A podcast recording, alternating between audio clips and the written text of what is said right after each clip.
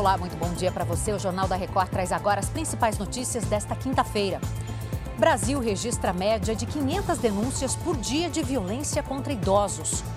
E ciclone coloca Santa Catarina em alerta para risco de inundações e deslizamentos de terra. Agora, no Jornal da Record. Oferecimento: Bradesco. Renegocie suas dívidas com condições especiais.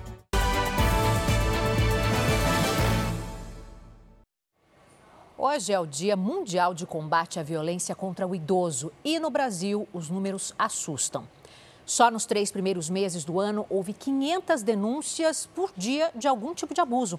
Bom dia, Bruno Piscinato. Conta pra gente mais sobre essas informações.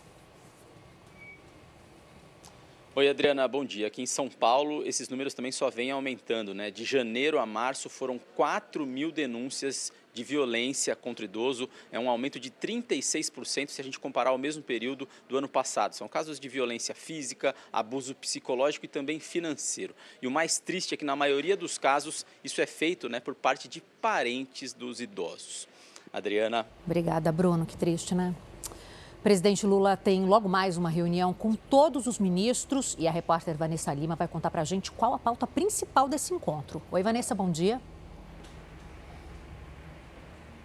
Oi, Adriana, bom dia. A expectativa aqui em Brasília é que Lula aproveite esta reunião para definir a situação da ministra do Turismo.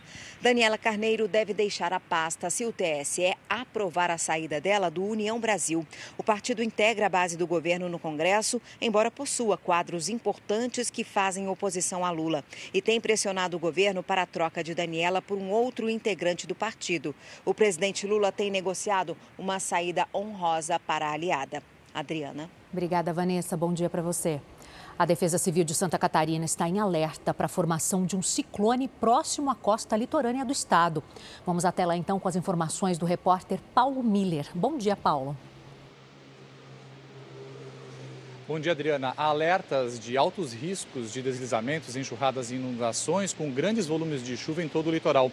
A expectativa é que o temporal mais forte chegue pelo Paraná, pelo norte aqui de Santa Catarina e a partir de amanhã ganhe força também no litoral sul, com chuvas volumosas e intensas. Há também o risco de ressaca em todo o litoral catarinense, com ondas de até 3 metros e meio de altura. Adriana. Todo cuidado é pouco, né, Paulo? Obrigada pelas suas informações, bom trabalho. A Grécia ainda busca por imigrantes que estavam num barco que afundou na costa do país. 79 mortes foram confirmadas.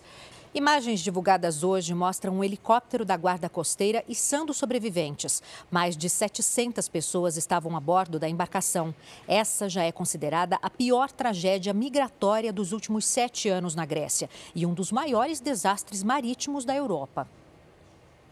Chega ao fim essa edição. Outras informações daqui a pouquinho no Fala Brasil, às 8h40.